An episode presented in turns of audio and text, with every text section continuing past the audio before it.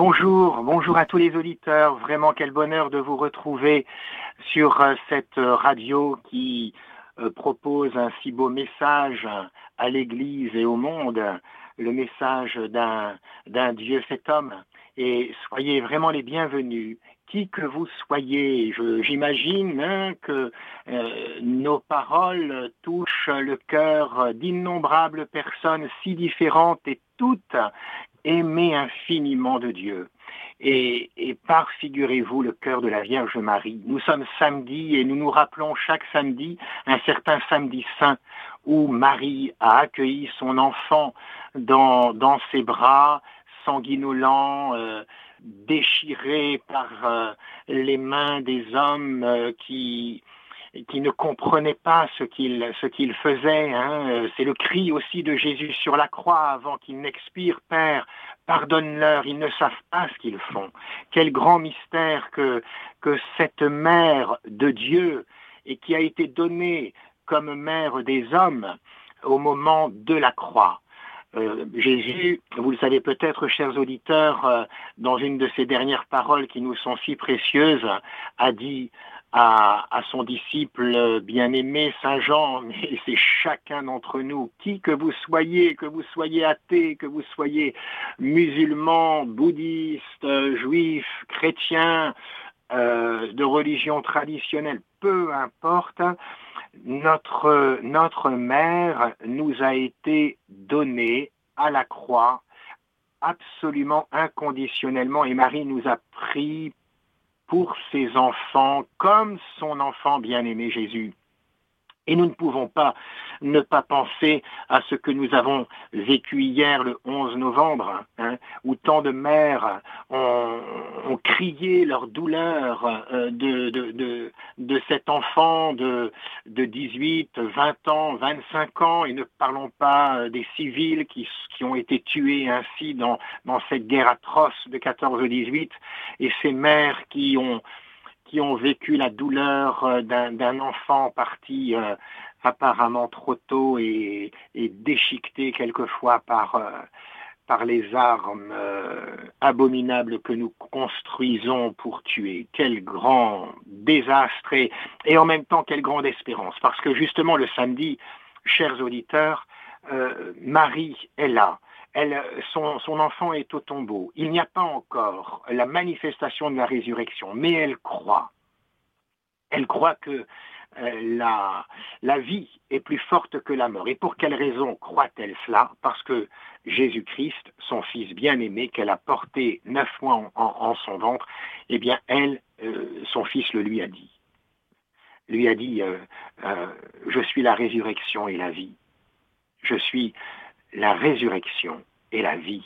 La mort n'aura pas de prise sur moi. Et ma vie, je la donne librement.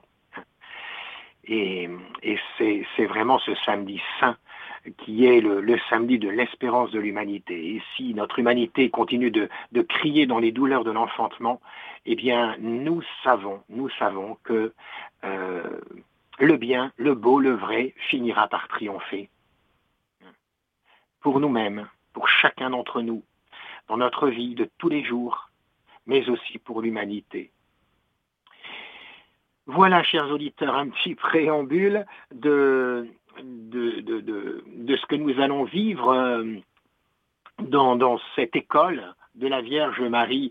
Et euh, je ne peux pas non plus, avant de laisser la parole à, à, une personne qui est extrêmement connue à mon cœur, eh bien, je, je ne peux pas euh, ne pas vous dire la prière qui a été euh, composée par Joseph Englin. Je suis prêtre du diocèse de Cambrai. Euh, j'ai été envoyé par mon évêque cinq ans dans un lieu béni, un petit sanctuaire, le seul en France d'ailleurs, un sanctuaire de Schoenstatt dédié à la mère trois fois admirable de Schoenstatt. Et ce sanctuaire a été bâti pour la réconciliation franco-allemande dans les années 60 euh, et il a été bâti parce qu'un un jeune homme de 20 ans donne sa vie librement, comme le Christ. Il se préparait d'ailleurs à être prêtre, hein. il était séminariste, il était allemand, mais il était sur les terres de France comme tant d'autres jeunes combattants envoyés sur ces lieux euh, beaucoup plus malgré que bon gré, bien entendu. Hein. Et Joseph Amy n'a jamais tiré sur quiconque et il, était, il était tout donné à, ses amis euh, soldats. Il a écrit un beau petit journal qu'on a retrouvé sur son corps euh, parce que justement Joseph est, est tombé euh, sur le champ de bataille le 18 octobre, le 4 octobre 1918. Euh, la guerre allait se terminer. Et quelques semaines auparavant, il écrivait ceci, parce qu'il voulait donner sa vie pour euh, son mouvement de Schoenstatt, qui était né quatre ans auparavant, et, qu'il voulait que ce, mouvement marial se répande sur toute la surface de la Terre, ce qui est le cas maintenant, le mouvement de Schoenstatt, magnifique. Et, voici ce qu'il écrit quelques jours avant, le long d'une rivière à côté de l'île. Petite mère bien-aimée, mère trois fois admirable, je m'offre une nouvelle fois à toi comme victime. Je te dédie toutes choses, ce que je suis et ce que j'ai, mon corps et mon âme, avec toutes mes capacités, tous les biens que je possède, ma liberté, ma volonté. À toi, petite mère bien-aimée, je veux appartenir tout entier, je suis à toi. Dispose de moi et de mes biens totalement selon ton bon plaisir. Si, cependant, c'est conciliable avec tes projets, permets que je m'offre en victime pour la mission que tu as fixée à notre congrégation. Dans l'humilité, ton indigne serviteur, Joseph Englin. Quelques semaines après, il est touché par deux éclats d'obus à la tête et au cœur, euh, il s'effondre, euh, il meurt sur le coup. Et il savait que c'était sa dernière journée, puisque le matin même, il donne une lettre pour son père spirituel à un de ses amis soldats en disant Donne cette lettre, euh, aujourd'hui, je vais quitter cette terre grand mystère de, vie de ce jeune homme dont le procès de béatification est en, bonne route.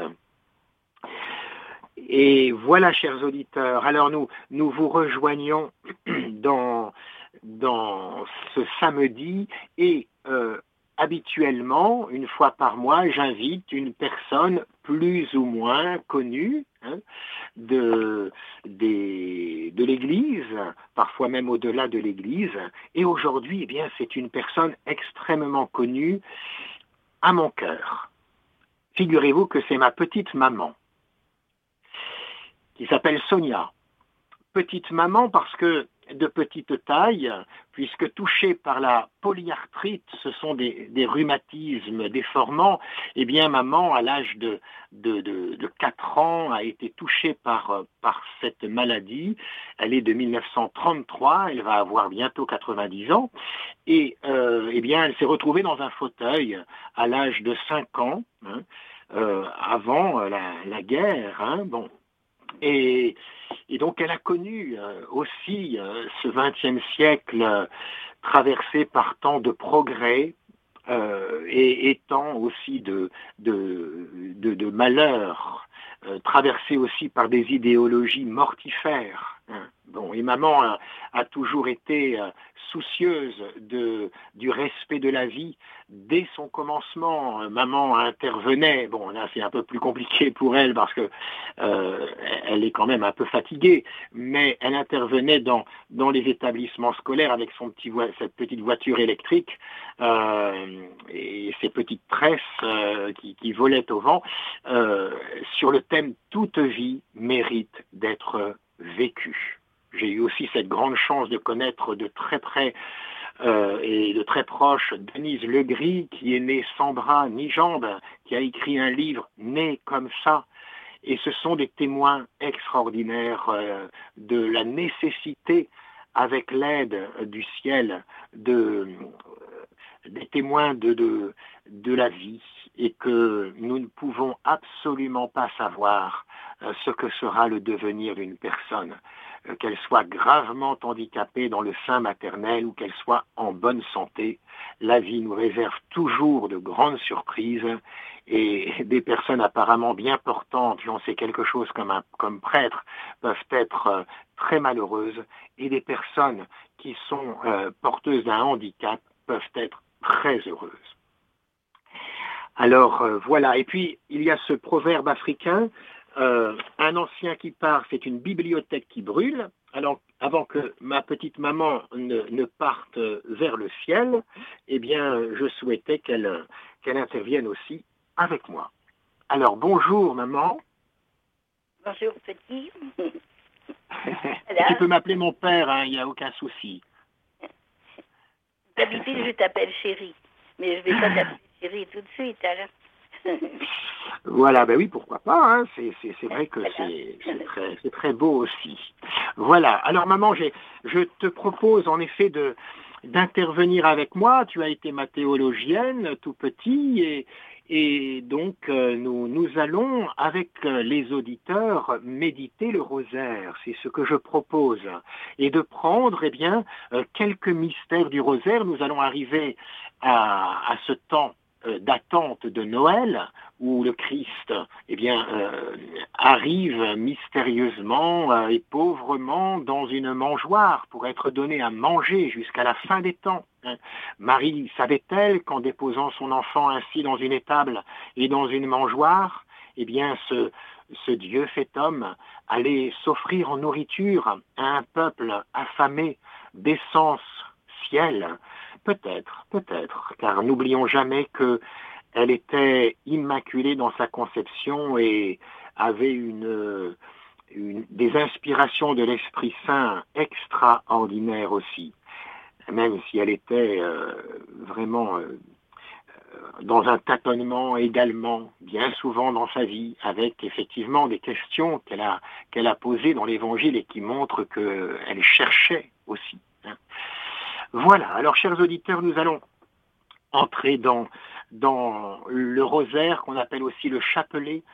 C'est un, un, instrument de prière euh, tout simple, toujours recommandé par notre maman du ciel quand elle a envoyé euh, de la Sainte Trinité euh, vers la terre à des voyants, qu'on appelle des voyants. Bon, en tous les cas, voilà, ils voient, ils voient ce, cette, cette dame euh, magnifique, merveilleuse, si belle, et qui vient toucher leur cœur profondément. Et Marie se sert de ces personnes pour délivrer un message sur la terre. Il y a euh, il y a 250 ans environ, euh, voilà, cela fait 250 ans environ que Marie est envoyée, un peu avant aussi, mais de plus en plus fréquemment dans ces derniers siècles pour nous avertir. Et à chaque fois, elle propose de prier le chapelet. Hein. Et j'aime bien dire aux enfants que chapelet ou que chapelet pas, Marie nous le demande.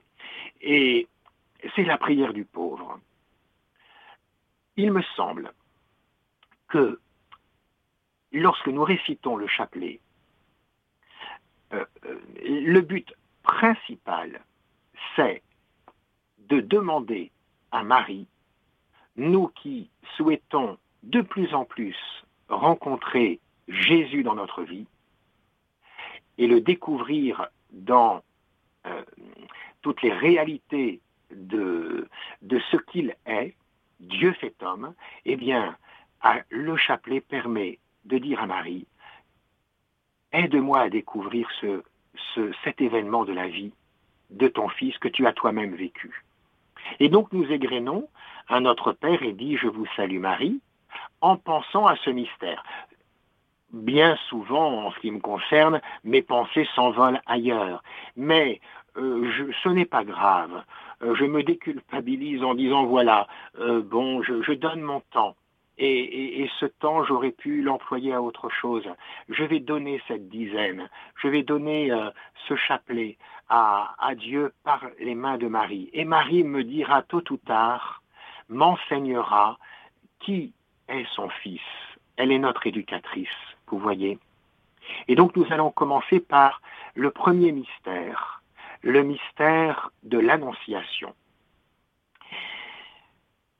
Marie dit à, à l'ange, à la fin de sa conversation, que vous irez voir dans Saint Luc, Je suis la servante du Seigneur, qu'il me soit fait selon ta parole. Alors, l'ange la quitta. Le fruit de ce mystère, c'est l'humilité. Et en effet, à chaque dizaine, nous, nous demandons à Dieu de nous donner une grâce particulière, une grâce qui se déploie. Et c'est vrai que l'humilité, c'est une des vertus les plus, les plus belles pour entrer dans le royaume de Dieu.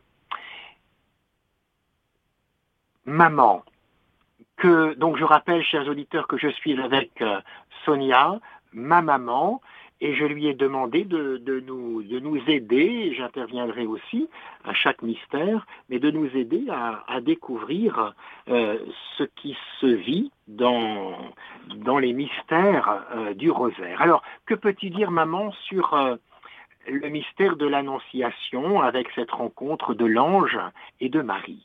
Qu'est-ce qui te touche particulièrement? Oui, oui. ben, toujours, bien sûr, mais et euh, Marie a répondu donc à l'ange, euh, je suis la servante du Seigneur. Et c'est très beau parce que parce que c'est exactement l'inverse de ce que le diable avait n'avait pas voulu n'avait pas voulu euh, adopter pour les hommes. Et Marie se fait servante elle. Et nous avons besoin beaucoup dans, ce monde-ci encore de, réapprendre que le service, euh, c'est quelque chose de primordial, de, de bon pour l'humanité. Hein? Alors euh, voilà, faisons comme Marie, soyons les, la petite servante ou les petits servants. Et puis euh, on voit que Dieu a su en faire des merveilles. Alors bon ben espérons que pour nous aussi Hein, ça portera beaucoup de fruits de devenir des servants. Alors, en ce qui te concerne, compte tenu, je le disais tout à l'heure, chers auditeurs, en ce qui concerne ton état de santé, où tu es cloué dans un fauteuil depuis l'âge de 5 ans, 6 ans, et tu as été touché par la polyarthrite très tôt, tu vas bientôt avoir 90 ans. Bon. Donc, pendant 85 euh, ans, tu as été dépendante de ceux et celles qui se sont mises à, qui sont mis à ton service.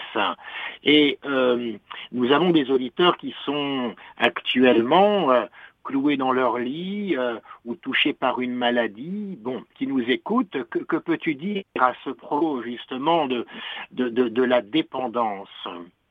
Oui, que je les comprends de tout cœur et je sais ce que ça coûte hein, comme pénibilité, voilà. Mais je leur souhaite beaucoup de courage et de d'être quand même bien entourés et mais de savoir que que la souffrance euh, portera des, des, grands fruits et, et, que leur vie n'est surtout pas inutile, surtout pas, et qu'ils prennent courage parce que ça ça paie beaucoup de choses qui dans le monde sont cruelles. Hein. Voilà, comme, maintenant vous savez très bien que l'avortement est vulgarisé, c'est un grand malheur, j'en suis sûre. Nous voyons que ça n'a pas apporté le bonheur, ça n'a pas apporté la tranquillité. Au contraire, contraire. Et même dans les couples, c'est un gros problème quand se pose la question maintenant, qui est toute facile à régler. Et on ne fait pas attention à toutes ces morts que l'on provoque. Et voilà, qui pourraient oui, alors tu parles, du début de la vie, et puis il est question aussi de la fin de vie, où en effet les personnes qui seront euh, dépendantes, euh, si nous reprenons la même idéologie que ce qui s'est vécu dans les années 70 et, eh bien, en effet, nous nous n'aurons plus cette possibilité de nous mettre au service des personnes en, dépendance, puisque ce sera très vite réglé avec une, une piqûre létale.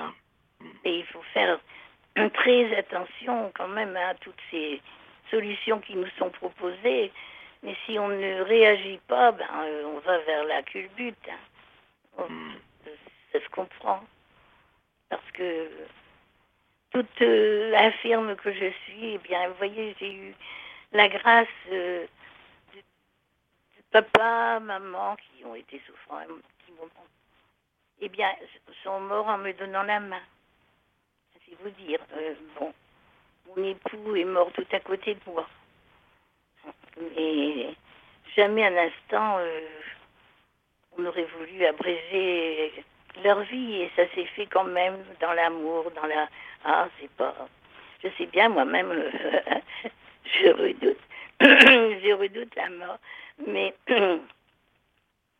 c'est la croix de Jésus aussi à, nous y unir. Et puis lui euh, n'a pas su faire autrement hein, que de passer par là pour nous racheter de, toutes nos grandes laideurs et de nous et de nous pour nous racheter et nous et nous rendre heureux par la suite, puisqu'il a même eu le culot de dire euh, aux Samaritains à côté de lui, ben, aujourd'hui même tu seras avec moi dans le paradis. Enfin, pas au Samaritain, maman. c'est le larron. Le larron, bravo. oui, oui. Non, mais c'est affreux de faire mourir. Mais si on en vient encore à, plus de liberté, ben vous savez, notre pauvre monde est, est vraiment mal en point, mal en point lié. Mais non, il faut pas. Oh là là, et quand je pense, si je, d'ailleurs, je, je priais toujours la Sainte Vierge de me guérir. Parce que malgré tout, c'est un, grand bonheur d'être valide, vous savez. Hein.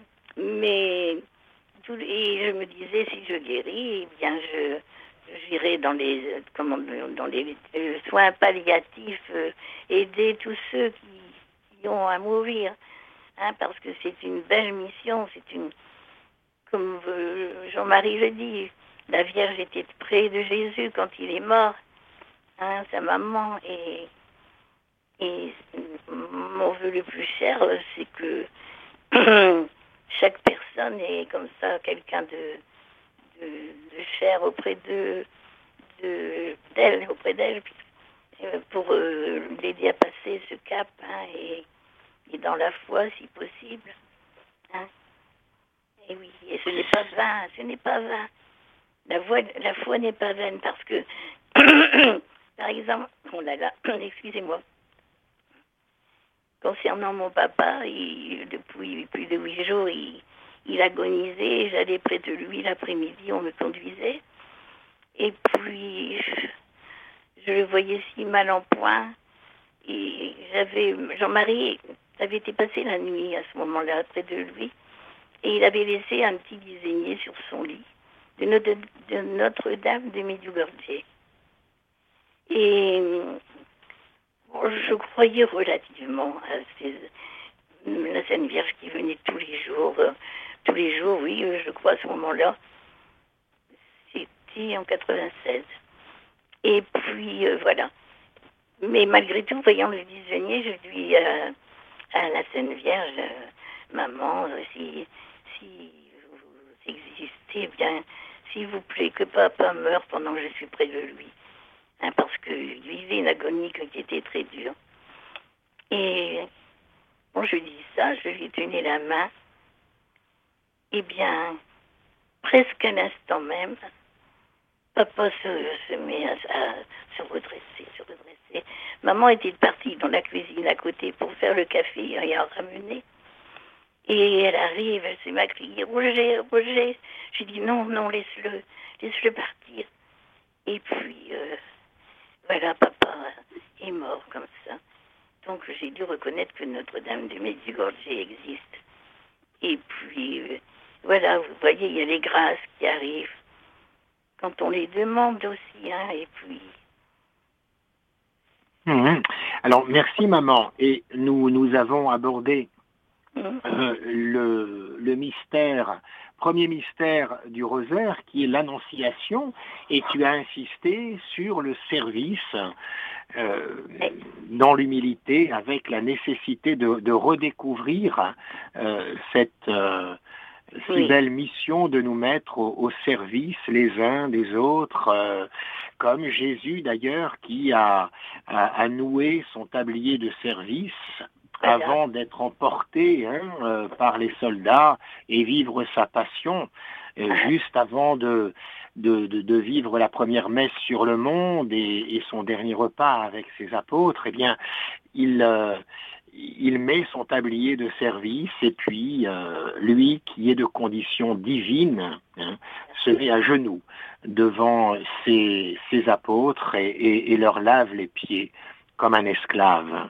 Et, et c'est bouleversant de, de, de découvrir un, un, Dieu qui, qui s'abaisse ainsi pour bien montrer à l'être humain que sa, sa vocation fondamentale, c'est d'être au service. Alors tu as, tu as aussi rappeler que Marie a dit je suis la servante du Seigneur en opposition à celui qui disait non serviam, je ne servirai pas euh, ce, ce, Lucifer qui, qui avait reçu pour mission de se mettre au service des hommes. Et par orgueil, il a, il a décidé de, de se détourner de ce projet de Dieu pour malheureusement entrer dans les ténèbres euh, et, et, détruire. Parce que justement le projet de Dieu envers l'homme, c'était encore plus fort qu'envers les anges, puisqu'il voulait les faire à son... Il, veut le faire et il le réalise maintenant, mais il veut le faire à son image et à sa ressemblance. Et puis demander aux anges de servir. Mais ça, Lucifer, euh, n'a pas voulu que quelqu'un de supérieur à lui, hein, comme l'homme euh, et sa destinée, bien, oui, c'est ça. Hein, et du coup, il n'a pas voulu servir, mais Marie, elle, elle se dit la petite servante du Seigneur. Mhm. Très bien. Bon, eh bien, voilà, chers auditeurs. Merci. Nous, sommes actuellement dans une émission qui s'appelle L'école de Marie. Nous avons rappelé euh, l'importance de cette prière du pauvre qui est le chapelet, la nécessité aussi de dire quelques dizaines chaque jour pour demander à la Vierge Marie, notre éducatrice, et qui a connu si intimement Jésus, de, lui demander de nous apprendre euh, qui est ce, Fils bien-aimé, ce Dieu fait homme, elle qui a vécu dans sa chair également euh, des événements extraordinaires de la vie du Christ. Et Marie, là où elle se trouve, vient nous enseigner, nous éduquer, nous catéchiser. Et, remplit notre cœur de, l'amour de son Fils. Hein. Comme le dit d'ailleurs euh, euh, Saint Bernard au XIIe siècle, Marie, en la suivant, on ne dévie pas, en la priant, on ne désespère pas, en pensant à elle, on ne se trompe pas. Abordons maintenant le, second mystère, qui est celui de la visitation. Quoique, quoique, chers auditeurs, me, permettez-vous de revenir sur le premier mystère que nous venons d'aborder, qui est l'Annonciation, l'ange du Seigneur qui vient visiter Marie. Euh, nous, verrons peut-être le second mystère à, un autre moment si nous n'avons pas le temps aujourd'hui, mais il y avait une pensée qui me venait en, en, t'écoutant, ma chère maman, parce que j'interviens aujourd'hui avec euh, une ancienne qui va avoir bientôt 90 ans, ma petite maman. Et euh, cela me faisait penser à une tradition très solide dans l'Église qui nous dit que Marie a été confiée au temple de Jérusalem à l'âge de trois ans. Et elle est restée au temple de Jérusalem jusqu'à 12 ans environ euh, pour être confiée à la famille de Joseph vers lequel euh, elle devait aller puisqu'elle était promise en mariage. Mais Marie était une une, une théologienne euh, hors norme parce que euh, d'abord de race royale, également de la maison de David, dit euh, cette, cette fidèle tradition.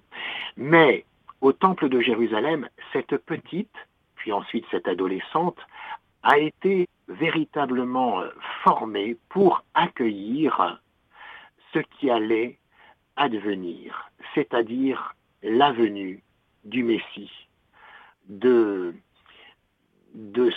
ce Dieu, cet homme qui allait sauver le monde. Et Marie savait que c'était imminent. Très probablement, elle ne s'imaginait pas que elle allait être choisie. Mais formée de cette manière-là, par les plus grands théologiens qui venaient très fréquemment au temple pour enseigner, eh bien, elle était toute prête, toute prête. Et la rencontre avec l'ange Gabriel a été bouleversante pour, euh, elle, bouleversante. Et elle a, elle a accepté, euh, se souvenant de, ce qui était dit dans le Premier Testament, la Vierge concevra et elle enfantera un fils. On appellera Emmanuel, c'est-à-dire Dieu avec nous. Voilà le, premier mystère de ce que nous pouvons dire euh, euh, en, quelques mots. Euh, mais des livres et des livres ont été écrits hein, sur le mystère de l'Annonciation. Voilà, chers auditeurs, nous, nous, nous, vous, nous vous avons ainsi donné quelques, quelques petites perles. Et je, est-ce que, Sandrine, il y a des auditeurs qui, qui sont intervenus? Pour le moment, pas encore de, réaction de nos auditeurs. D'accord. Alors nous allons aborder la, le, second mystère, qui est celui de la visitation. Élisabeth s'écrie Comment ai-je ce bonheur que la mère de mon Seigneur vienne jusqu'à moi? Car lorsque j'ai entendu tes paroles de salutation, l'enfant a tressailli d'allégresse au-dedans de moi. Et le fruit de ce mystère, c'est la fraternité. Alors, chère maman, que peux-tu dire de, ce mystère de la visitation, ce qui te touche particulièrement? Bien, c'est que j'ai toujours été, oui, euh, j'ai toujours aimé d'entendre que Marie euh, s'était mise euh, en route en grande hâte. En grande hâte. Elle venait d'avoir euh, la révélation d'un grand mystère pour elle. mais tout humble qu'elle est, eh bien, aussitôt elle pense à s'en aller vite parce qu'elle imagine que sa cousine, qui est déjà âgée, va avoir besoin d'elle, qu'elle en est à son sixième mois. Et, et Marie, s'en va tout de suite en grande hâte à travers les chemins qui sont pas très, certainement qui étaient tortueux, et elle va vite rejoindre sa cousine. Et c'est un, ça nous révèle beaucoup de ce qu'est la petite Marie, hein, qui, pense tout de suite à aller aider l'autre. Et puis, voilà, et c'est très beau aussi la rencontre, puisque Jean-Baptiste, donc, qui il a déjà six, mois, lui, dans le ventre de sa mère. Et puis, mais très saille de bonheur en entendant Marie euh, dire bonjour. Et puis, euh, voilà, et, Jésus, hein, qui certainement, de son côté, répond à sa façon. Mais c'est très beau et ça montre justement encore. Mais moi, je peux radoter avec ça pendant longtemps. Pendant longtemps, parce que depuis toujours, depuis toujours, depuis que je suis adolescente, jeune et que je sais cet avortement, eh bien, c'est effrayant de savoir que l'on tue, que l'on rembourse, qu'on rembourse pour tuer, et que notre monde en est venu à ça, plutôt que d'accueillir, mon Dieu, je ne dis pas, il faut, en reparlant de, l'avortement, je, si je m'égare, vous me le dites, mais il y a des façons de, quand même, je ne dis pas qu'il faut avoir une famille euh, nombreuse toujours, euh, et voilà, mais il y a une solution, il y a des solutions humaines qui permettent quand même. Nous, par exemple, nous avons eu nos deux gamins en euh, oui, 18 mois. Après Bertrand naissait, après Jean-Marie. Et puis après deux ans, on n'a pas deux ans quand j'ai attendu un troisième qui est au ciel. Voilà. Et donc, euh, et puis les césariennes, donc il fallait pas toujours renouveler. Donc on a fait attention. Eh bien, nous avons su, bien sûr, euh, c'était assez régulière dans mes. Et donc euh, ça, a été. Mais il faut essayer. Hein. Par exemple, notre deuxième, mon fils a eu quatre enfants l'un sur l'autre. Mais après, ben, ils ont trouvé aussi la solution de ne pas, voilà, d'arrêter quand même un peu. Et c'était leur désir. Par des lois, par des euh, lois naturelles, oui. Et voilà. Mais il y a des solutions. Mais voilà, c'est. Mhm. En tout cas, c'est très beau. C'est, euh, la, visitation, elle est toute prometteuse pour le monde, hein, pour nous, dans, dans son esprit. Hum, c'est beau. Oui, ce sont, ce sont aussi euh, euh, ces, rencontres entre deux femmes et, deux petits, hein, puisque c'est quand même euh, Jésus qui permet à, Jean le Baptiste, à un peu plus de six mois, de, de, bondir dans le ventre de sa maman et de se réjouir et d'annoncer déjà in utero que celui qui est attendu par euh, ce peuple choisi depuis si longtemps par Dieu, eh bien, est arrivé, et qu'il est là, et que le tabernacle euh, qu'est euh, Marie, qui porte Dieu, hein, en son sein, eh bien, voilà, tout, tout, tout est en train de, de s'accomplir. Et ce qui est également très touchant dans, dans ce passage de l'Évangile, c'est que l'évangéliste croit bon de préciser, et il a tout à fait raison, à la fin de, de cette péricope, que Marie reste pendant trois mois hmm. chez Zacharie et Élisabeth. Il ne dit pas cela euh, pour, euh, euh, pour rien. Il veut faire comprendre, l'Esprit Saint veut nous faire comprendre que la Vierge Marie eh bien, c'est mise également, comme nous le disions, au premier mystère de ce, de rosaire, des, mystères joyeux, Marie s'est mise au service. Elle a pris son tablier au quotidien. Elle était là, elle servait. Euh, ce couple étonnant d'une vieille femme qui miraculeusement tombe enceinte et de ce vieil homme euh, prêtre de son état qui a perdu la parole parce qu'il a manqué un peu de foi devant l'annonce de, cet archange qui vient au temple lui, lui dire qu'il va enfin avoir un enfant. Et comme euh, petite correction, il perd l'usage de la parole. Alors vous imaginez, chers amis auditeurs, euh, dans, dans, toute la région, euh, ce que l'on disait de, de, ce là Et puis la naissance de, Jean-Baptiste, enfin du moins sa conception, n'a été connue que très tardivement. Environ à peu près euh, au moment où Marie est arrivée. Alors, quantité de personnes sont venues euh, rendre visite euh, et nous imaginons hein, probablement, plus par curiosité que par, par fraternité, rendre visite à, à, cette famille. Ces personnes sont entrées dans la maison de Zacharie et Élisabeth. Et comment se comportait la Vierge Marie? À ce moment-là. Que faisait-elle? Comment regardait-elle ceux et celles qui entraient?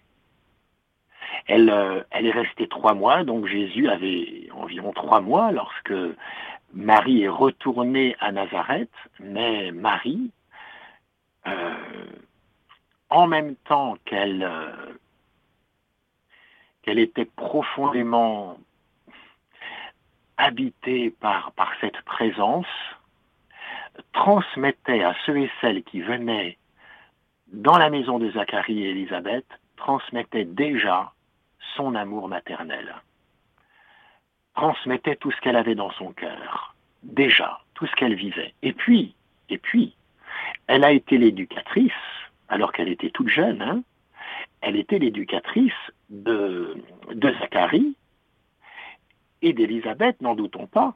Elle a préparé par toute sa personne euh, euh, immaculée et habitée par l'esprit, euh, elle a préparé ce couple peu ordinaire à accueillir et à découvrir Jean le Baptiste, et je ne serais pas étonné, parce que tout cela, chers auditeurs, nous allons le découvrir au ciel. Hein, nous serons émerveillés de tous les petits détails de l'Évangile qui, qui nous arriveront ainsi euh, en contemplation, mais il n'est pas du tout impossible que Marie ait été là à l'accouchement de Jean le Baptiste, elle est euh, reçue, sanguinolant dans ses bras, euh, se réjouissant, puisque si elle est restée trois mois, eh bien, elle était là à l'accouchement.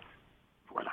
Grand merci maman de, de, tes paroles et, et, grand merci chers auditeurs, que Dieu vous bénisse, vous garde dans, précieusement dans le cœur de Marie et qu'il vous donne euh, tout ce dont vous avez besoin. Chers auditeurs et auditrices euh, de Radio Maria, avec le Père Jean-Marie Moura, nous étions à l'école de Marie. Aujourd'hui, nous avons médité avec euh, sa mère aussi les premiers et deuxièmes mystères joyeux. Si vous souhaitez réécouter cette émission, n'hésitez pas à le faire sur notre site en podcast sur le www.radiomaria.fr.